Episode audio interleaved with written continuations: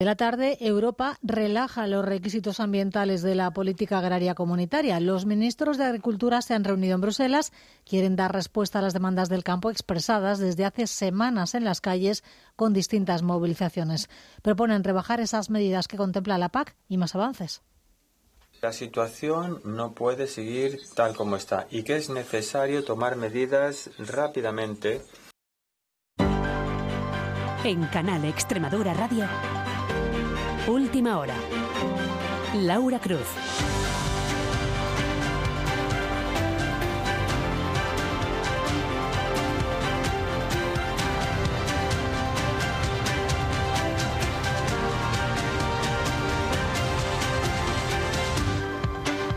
¿Qué tal? Buenas tardes. Los ministros han reclamado mejor coordinación de los controles, la revisión de los reglamentos sobre planes estratégicos o la subida de ayudas de minimis.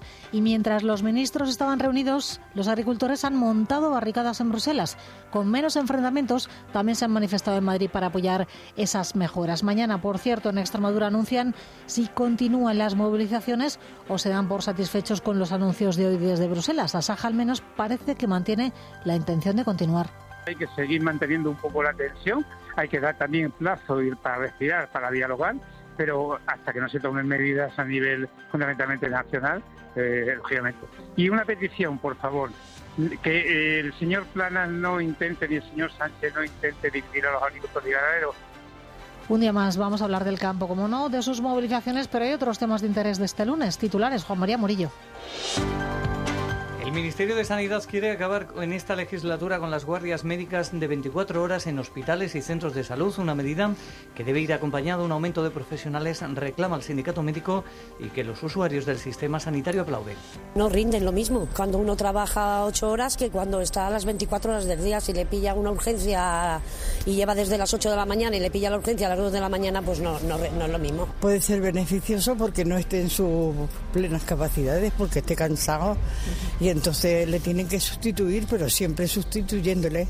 Los ayuntamientos extremeños dispondrán este año de 49 millones de euros de fondos autonómicos para contratar a desempleados, la misma cantidad que en el Ejecutivo anterior. El PSOE critica los requisitos exigidos por la Junta y el Ejecutivo Regional defiende la flexibilidad de los criterios establecidos. La Junta de Extremadura no ha hecho ningún acercamiento a los ayuntamientos para que supiesen efectivamente con qué recursos económicos y financieros contaban para poder desarrollar esta competencia. La forma utilizada es similar a la utilizada en convocatorias anteriores, eso sí, con datos actualizados de demandantes de empleo a 1 de enero de 2024, demandantes de empleo y población activa, descartando la media aritmética uno de los hombres del día es el diputado socialista José Luis Ábalos, al que la dirección nacional de su partido le ha pedido su acta en el Congreso. Ábalos ha dimitido, pero de momento solo de una de las comisiones y mantiene por tanto su escaño.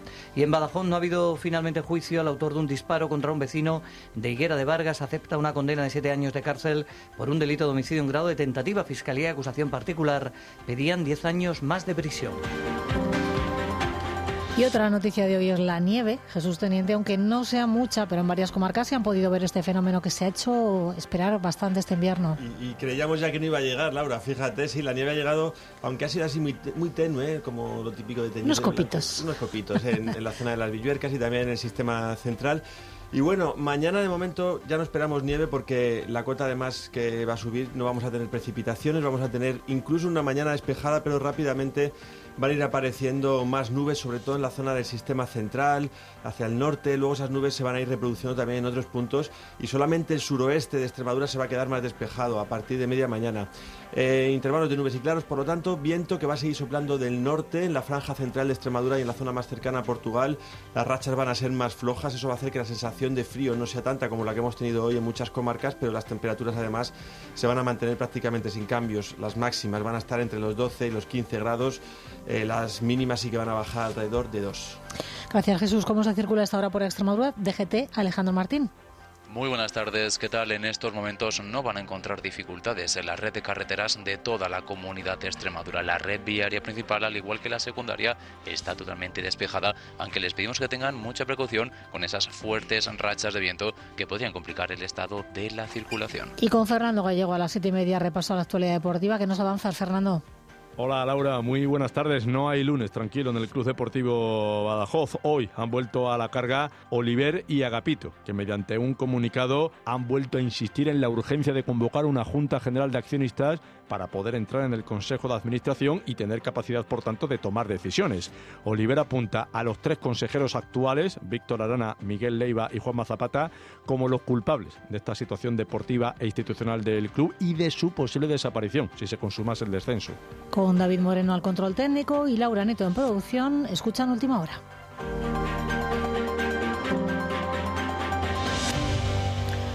Europa será más flexible para relajar los requisitos ambientales de la PAC. Es la principal conclusión de la reunión que han mantenido hoy en Bruselas los 27 ministros de Agricultura europeos para dar respuesta a las reivindicaciones del campo.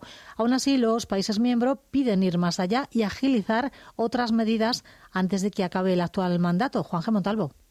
El comisario europeo de Agricultura, Janusz Wojciechowski, ha propuesto relajar algunas medidas de la PAC referidas al mantenimiento de las tierras en barbecho y a la rotación en tierras de cultivo, para que sean de cumplimiento voluntario para los agricultores.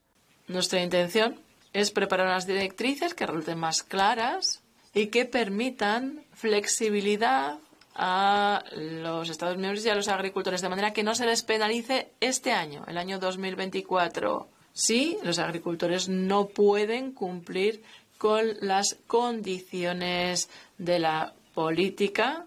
Mientras el ministro de Agricultura belga, David Clarinval, cuyo país preside este semestre el Consejo de la Unión Europea, hablaba en nombre de los 27 países para defender medidas más ambiciosas que den respuesta a las protestas de los agricultores. Hemos recogido más de 500 sugerencias para que los Estados miembros gocen de más flexibilidad y las hemos transmitido a la Comisión para eh, que está de respuestas a la crisis. La situación no puede seguir tal como está y que es necesario tomar medidas rápidamente los ministros han reclamado una mejor coordinación de los controles, la revisión del artículo 120 del reglamento sobre planes estratégicos y la subida de las ayudas de minimis. Y tenemos ya algunas reacciones, las primeras a estas decisiones. El ministro de Agricultura español ha valorado los avances del Consejo de Ministros para responder a la simplificación y flexibilización de la PAC.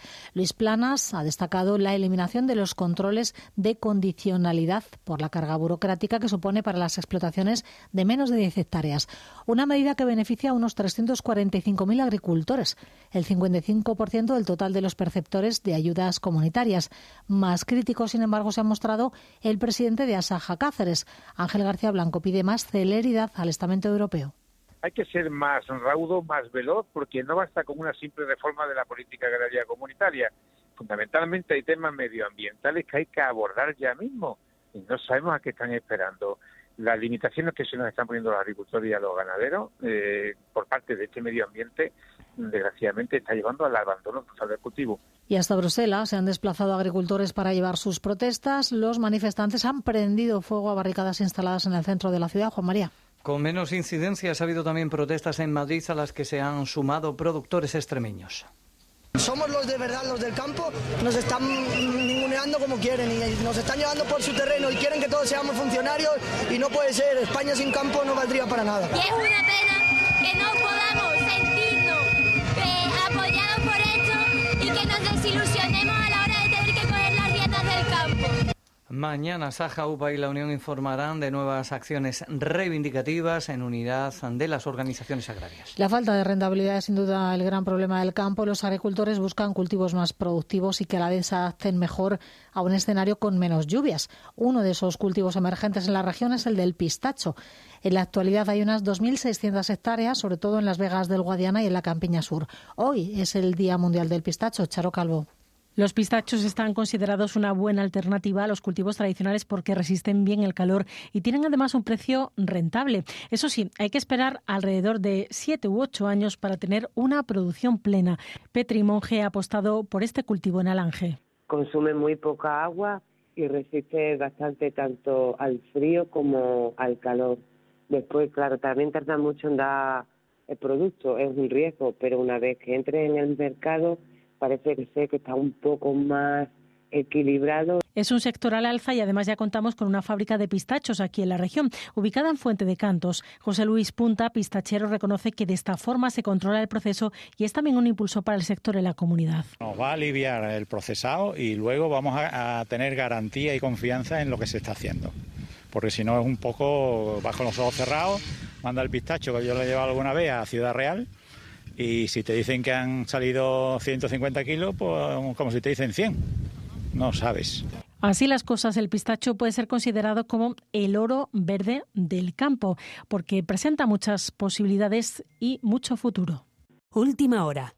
Servicios informativos. Condenado a siete años de cárcel el hombre que disparó a otro en la romería de Higuera de Vargas en mayo del año 2022. El juicio se ha retomado esta mañana, aunque las partes han llegado finalmente a un acuerdo. Se ha rebajado de intento de asesinato a homicidio. Cristian Bolanco. El juicio se suspendió hace un mes porque se había extraviado el arma utilizada. Se iba a retomar este lunes, pero defensa, fiscalía y acusación particular han llegado a un acuerdo. De 17 años de cárcel que se pedía, se ha bajado a 7. Aurelia Martín del Viejo, abogada del despacho de José Duarte, que llevaba la defensa. Pues esta parte eh, está muy satisfecha con el acuerdo, ha sido un éxito rotundo, pues de 17 años se han pasado a 6 y 1. Además, cuando salga de la cárcel, el acusado tendrá que estar cuatro años en libertad vigilada con orden de alejamiento y hacer un curso de desintoxicación de drogas. El condenado, que lleva ya 20 meses en prisión preventiva, ha pagado la indemnización total, 26.700 euros. Finalmente, se ha cambiado la calificación de intento de asesinato, se le ha condenado por tentativa de homicidio. Beatriz Guiberteau, letrada de la acusación. Aunque se haya cambiado el tipo, no pasa nada, sigue estando lo mismo. Esto lo han hecho a efectos de beneficios penitenciarios, cosa que es normal, porque es lo que tiene que hacer su defensa, defender a su cliente, no entorpecer. Fiscalía también está conforme con la condena, que es firme, no se puede recurrir. Y el Tribunal Superior de Justicia de Extremadura ha ratificado otra sentencia, la condena de 10 años de cárcel a un hombre acusado de agredir sexualmente a un menor con discapacidad. Los hechos ocurrieron en Badajoz. El hombre era entonces la pareja de la madre del menor. En la resolución desestiman el recurso presentado por su letrado y confirman esa condena de 10 años de cárcel impuesta por la Audiencia Provincial de Badajoz en noviembre del año pasado.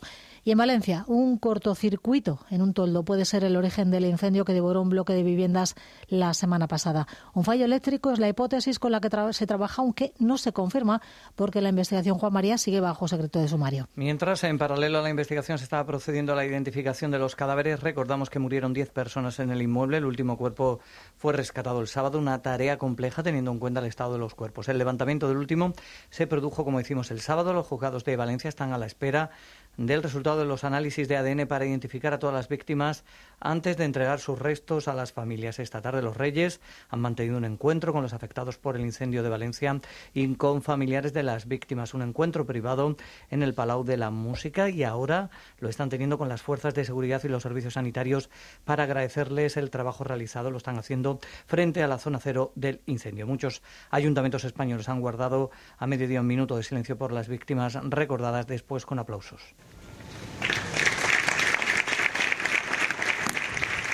También aquí en Extremadura, entre otros puntos, en las principales ciudades vamos a escuchar a los alcaldes de Cáceres, Rafa Mateos y el de Mérida, Antonio Rodríguez Osuna.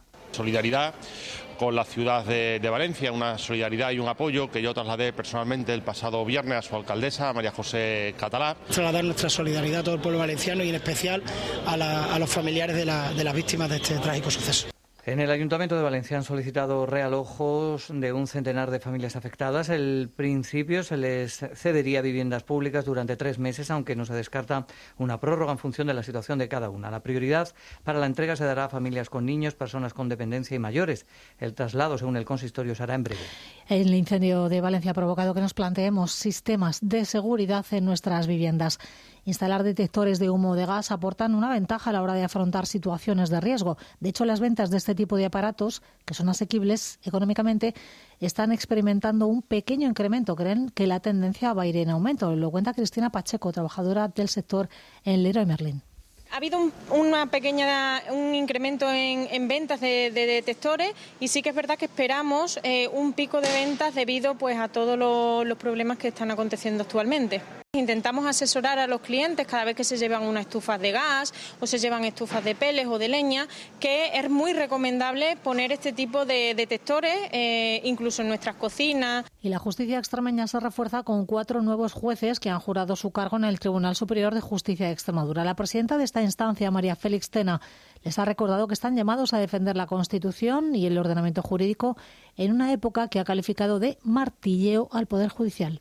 Estamos en una época de martilleo al Poder Judicial y estáis llamados, junto con todos los poco más de 5.000 personas que conforman el Poder Judicial, a defender, porque lo acabáis de jurar o prometer, la Constitución y el resto del ordenamiento jurídico. Y a disposición judicial ha pasado un vecino de Orellana la Vieja por presuntos delitos de robo y tráfico de drogas.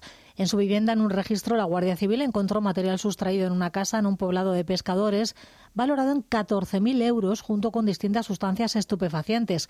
El Instituto Armado ha detenido también a dos hombres como supuestos autores de varios robos que fueron localizados tras darse a la fuga en Vivares. La investigación todavía sigue abierta. Otro asunto. Profesionales y pacientes se pronuncian sobre la intención anunciada por el Ministerio de Sanidad de acabar en esta legislatura con las guardias médicas de 24 horas. El sindicato SIMEX asegura que la medida debe ir acompañada de un incremento de profesionales y los pacientes, en su mayoría, ven positivo acabar con esta práctica que creen puede mermar las capacidades de los médicos después de tantas horas de guardia. La iniciativa partió a principios de este mes de un grupo de profesionales sanitarios que han recogido ya unas 80.000 firmas bajo el lema No podemos más. Denuncian que en las jornadas de 24 horas seguidas ponen en riesgo la vida de los pacientes ya que aumentan las posibilidades de cometer errores por los cansancios. María José Rodríguez, del Sindicato Médico SIMEX, asegura que son una fuente de sobrecarga laboral y defiende su reducción, pero creen que en paralelo hay que reforzar las plantillas y mejorar las retribuciones. Las guardias son ahora mismo fuente de sobrecarga laboral. Eh, afectan negativamente a la salud laboral. Están repercutiendo también negativamente en la conciliación. Y además, ese exceso de tiempo de trabajo no te vale, no te permite acceder a una jubilación anticipada. Y en la calle la mayor parte de los pacientes consultados consideran positivo terminar con guardias tan largas. Hombre, yo creo que estaría bien porque entiendo que cuando llevas tantas horas despierto y pendiente de urgencias y demás, no, no, rindes igual que si llevas menos horas despierto. Supongo que será para mejor. O sea, pienso que en realidad cuantas más horas estés, pues acabas más cansado. Entonces, bueno, creo que en parte será para mejor también. Pues a mí me parece bien que también necesitan descansar. Los médicos sí, no me parece mal. Son muchas horas las que tienen y no rinden lo mismo cuando uno trabaja ocho horas que cuando está a las 24 horas del día. Y a un centro sanitario dirigen sus quejas en Cáceres asociaciones de personas con discapacidad y de vecinos. Y es que en el nuevo hospital universitario se ha creado un acceso desde el exterior, pero no es accesible para todo el mundo porque tiene una veintena de escalones. Esperanza Contreras es vicepresidenta de AEMDI, la Asociación Extremeña de Mujeres con Discapacidad. Son 20 peldaños lo que hay y no tiene acceso ni a carritos de bebé, ni a sillas de ruedas, ni a gente con muletas, ni a ancianos. O sea que la verdad es que ha sido un mazazo porque eh, se está vulnerando la ley de accesibilidad universal y no hay derecho a eso. Pues otra polémica y por otras razones nos lleva a la Asamblea de Extremadura. Hoy se ha hablado del nuevo programa de cooperación económica municipal. El foco de discrepancia, el modo en el que el actual Ejecutivo gestiona los fondos dotados con 50 millones de euros, al igual que en el 2023. Luis Moral. El PSOE acusa a la Junta de limitar la autonomía de los ayuntamientos, habla de falta de previsión y considera demostrado que el gobierno regional recela de lo municipal. El director general de Administración Local recuerda que cada ayuntamiento recibe al menos 21.500 euros por esa vía y sostiene que los criterios son flexibles. Álvaro Sánchez Cotrina y Pedro Romero. Ustedes ahora le dicen a los ayuntamientos que hemos de cumplir una serie de condiciones, una serie de criterios y de requisitos que antes no teníamos que tener en cuenta y que sin embargo ahora sí, limitando que ese ayuntamiento pueda prestar en condiciones dignas ese servicio. Podrían ser contratadas personas desempleadas en general. Dentro de cada colectivo tendrán preferencia las personas con menor nivel formativo de intermediación. Yo no veo la rigidez por ningún sitio. Ese programa se aprobó el 14 de febrero. Prima a parados de larga duración, menores de 30 años y mayores de 45. Planes de empleo dirigidos a colectivos vulnerables. Hoy hemos conocido que el porcentaje de población en riesgo de pobreza o exclusión social la conocemos como tasa AROPE, aumentó medio punto porcentual el año pasado. Está en el 26,5%. Sube además la tasa de población con carencia material severa hasta el 9%, el dato más alto desde hace casi una década. Extremadura es, además, la tercera comunidad con mayor riesgo de pobreza. Según la encuesta de condiciones de vida, dos de los tres componentes de esa tasa AROPE mejoraron el riesgo de pobreza relativa y el de población con baja intensidad en el empleo. Por contra, empeora el porcentaje de población con carencia material y social severa, que subió del 7 al 9%. Este concepto analiza factores como no poder permitirse irse de vacaciones al menos una vez al año, comer carne, pollo, pescado cada dos días o mantener la vivienda a una temperatura adecuada. El riesgo de pobreza y exclusión social afecta en especial a los menores de 16 años. El ingreso medio por persona alcanzó en 2003 los 14.000 euros, un 8% más que un año antes. Varias comunidades registraron tasas AROPE de riesgo de pobreza o exclusión social bastante superiores a la media. Las más elevadas corresponden a Andalucía, Canarias y Extremadura, que el porcentaje de población en riesgo de exclusión ronda el 33%. En el lado opuesto se quedan en la mitad de ese porcentaje País Vasco y Navarra. Y cita a las 8 de esta tarde en la sede socialista de Mérida de los dos candidatos socialistas a ponerse al frente del partido en Extremadura. Miguel Ángel Gallardo y Lara Garlito celebran el primer y único debate programado antes de las votaciones de cara al fin de semana. Como cualquier debate en campaña electoral, se han organizado en cinco bloques sobre modelo de partido en cada candidatura, políticas sociales o desarrollo socioeconómico. Se emite por redes sociales y plataformas del Partido Socialista Extremeño. Un debate interno entre candidatos en un partido que a escala nacional vive inmerso en otro debate sobre el diputado José Luis Ábalos. La Dirección Nacional le da de plazo 24 horas para que presente su dimisión y deje su escaño por el caso de las mascarillas. Él ha anunciado que renuncia, pero solo a presidir una comisión, no al acta de diputado. Recordamos que se investiga quién fuera su mano derecha, Coldo García, por un presunto cobro de comisiones en la compra de mascarillas en plena pandemia. Esther Peña es la portavoz del PSOE. Eh, ninguna duda que José Luis Álvaro Ábalos eh, actuará en consecuencia por este bien mayor, que es el Partido Socialista Obrero Español. Los socialistas también han anunciado que solicitarán una comisión de investigación en la Cámara Baja sobre la compra de material sanitario por parte de las administraciones públicas durante la pandemia del coronavirus. El Partido Popular ha registrado en el Senado una petición para una comisión de investigación. Cuca Gamarra. Yo creo que el Partido Socialista debe eh, empezar a asumir responsabilidades y eh, que tengan claro que el Partido Popular va a llegar hasta el final. Por eso, en el día de hoy hemos registrado en el Senado una comisión de investigación porque esto no termina en el ministro Ábalos. El ministro de Transportes ha ordenado además una auditoría en su departamento para depurar responsabilidades sobre la compra de mascarillas en nuestra región. Reacciones también al caso Coldo. El Partido Popular pide a los dirigentes socialistas de la región que no guarden silencio ante lo que califican de una política de torrente y desde el PSOE aseguran precisamente que siempre van a condenar la corrupción, venga de donde venga. Repasamos ya otras noticias. Paro parcial en el sector financiero. Hoy, 152.000 trabajadores de bancos, cajas de ahorro y cooperativas de crédito han secundado una, estaban llamados a secundar una protesta para reclamar mejoras en el nuevo convenio colectivo. Reivindican subidas salariales en un sector en el que las empresas cada año consiguen beneficios de récord. Tenemos mucha presión comercial y cada vez menos trabajadores, porque con tanto ERE, tanto despido de trabajadores, cada vez la presión comercial es mayor. Aquí los grandes perjudicados del sector financiero somos las plantillas y, los clientes. Hoy han parado dos horas, si no hay acuerdo antes, el día 22 habrá huelga de 24 horas. Ocho investigadoras de la Universidad de Extremadura desarrollan un proyecto audiovisual sobre el liderazgo de la mujer en la ciencia. Se podrá ver mañana en acto conmemorativo en el Centro Universitario de Plasencia, el Día Internacional de la Mujer y la Niña en la Ciencia los actos con motivo de este día siguen celebrándose. Hoy en Llerena se disputó la fase final de una gincana con mujeres científicas como protagonistas. No saben quiénes son las mujeres científicas que más han destacado en la historia, pero con estos proyectos pues podemos alzar la figura de la mujer. Además acompañado de la forma práctica, que es como mejor se aprende. El desarrollo de la ciencia pues han sido muy necesarias. En Zaragoza, la Policía Nacional ha arrestado a la madre de un bebé de ocho meses cuyo cadáver fue encontrado el domingo en un parque. Fue el padre el que denunció la desaparición y en Malagón han detenido a una pareja que intentaba vender a su hija de 12 años. Pretendían cobrar 3.000 euros por un matrimonio forzado. En el Congreso Mundial de Tecnología en Barcelona, el Gobierno ha anunciado la creación de una empresa pública de transformación de este sector. Movilizará 20.000 millones de euros e integraría la participación del 10% en Telefónica. Se llevará a un próximo Consejo de Ministros para que entre en funcionamiento en dos o tres meses. Y polémica en Sevilla tras el anuncio del alcalde de cobrar una tasa por visitar la Plaza de España. José Luis Sanz asegura que con el IBI no puede mantener el patrimonio de la ciudad. Suponga usted que el 80% de esos visitantes visitan la Plaza España, seguramente son muchos más. Multiplique usted por 3 o 4 euros. La ministra de Hacienda advierte no se va a permitir. María Jesús Montero recuerda que una decisión de este tipo que afecta al patrimonio del Estado necesita de su autorización. La Junta de Extremadura prevé aprobar en mayo el Plan General de Cooperación. En pocos días se va a someter a información pública. Lo ha anunciado en la Asamblea la directora de la Agencia Extremeña de Cooperación, que indica que el Gobierno autonómico aporta 100.000 euros a Cruz Roja para prestar ayuda en la franja. El socialista Alfonso Beltrán le pedía que se ponga a trabajar para dar soporte a los afectados. Isabel Belloso respondía que se trabaja precisamente para agilizar el proceso y pedía que no se obstaculice la ayuda.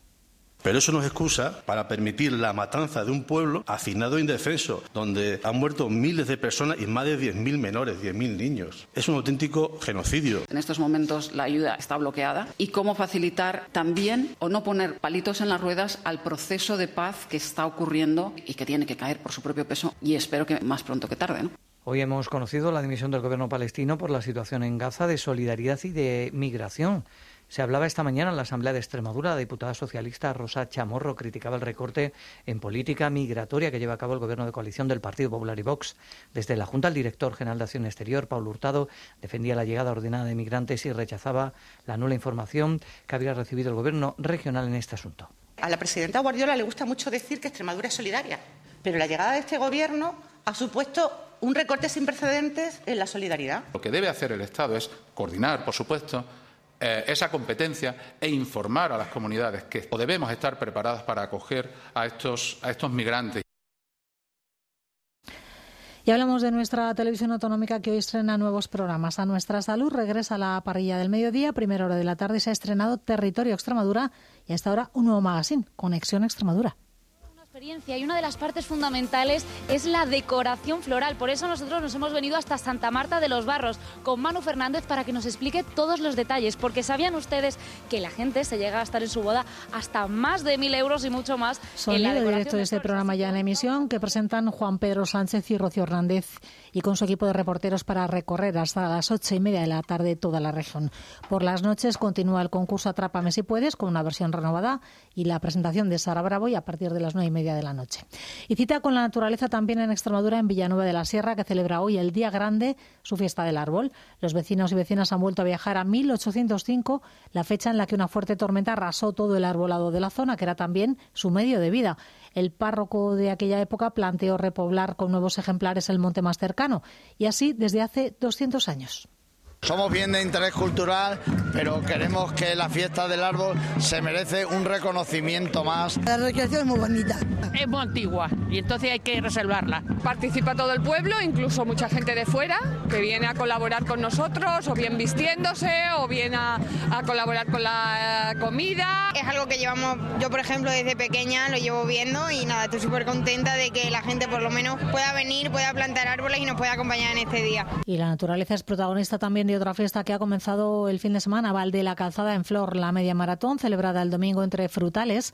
Era el pistoletazo de salida a tres semanas de actividades en torno a la floración de estos árboles, que son el motor económico de toda la comarca. Hasta el 17 de marzo, talleres, folclore, por supuesto rutas, una edición que quiere cuidar todos los detalles porque busca el título de Fiesta de Interés Turístico Regional. Juani González es directora de la Universidad Popular. En esto estamos trabajando todos, desde los técnicos, los propios concejales, los agricultores, empresas del municipio, con sus aportaciones económicas, con sus técnicos. Todos nos sentimos, tenemos ese orgullo de ser valbienses y de, y de querer hacer y que nuestro pueblo sea cada día más, ya no más grande, sino más conocido.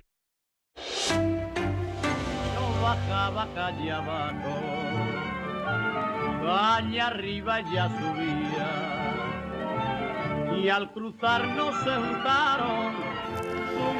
Y antes del deporte, cultura. Estamos escuchando a Pepe Blanco, es música de posguerra, porque vamos a hablar de la posguerra. Migas se titula el ganador del premio PAN, que publica la editora regional de Extremadura y Arristas Martínez. Migas es de Javier Castañeda, con quien ha hablado el galloso. Es una preciosidad de cómic que sale en dos días a la venta, así que vayan encargándolo en su librería más cercana.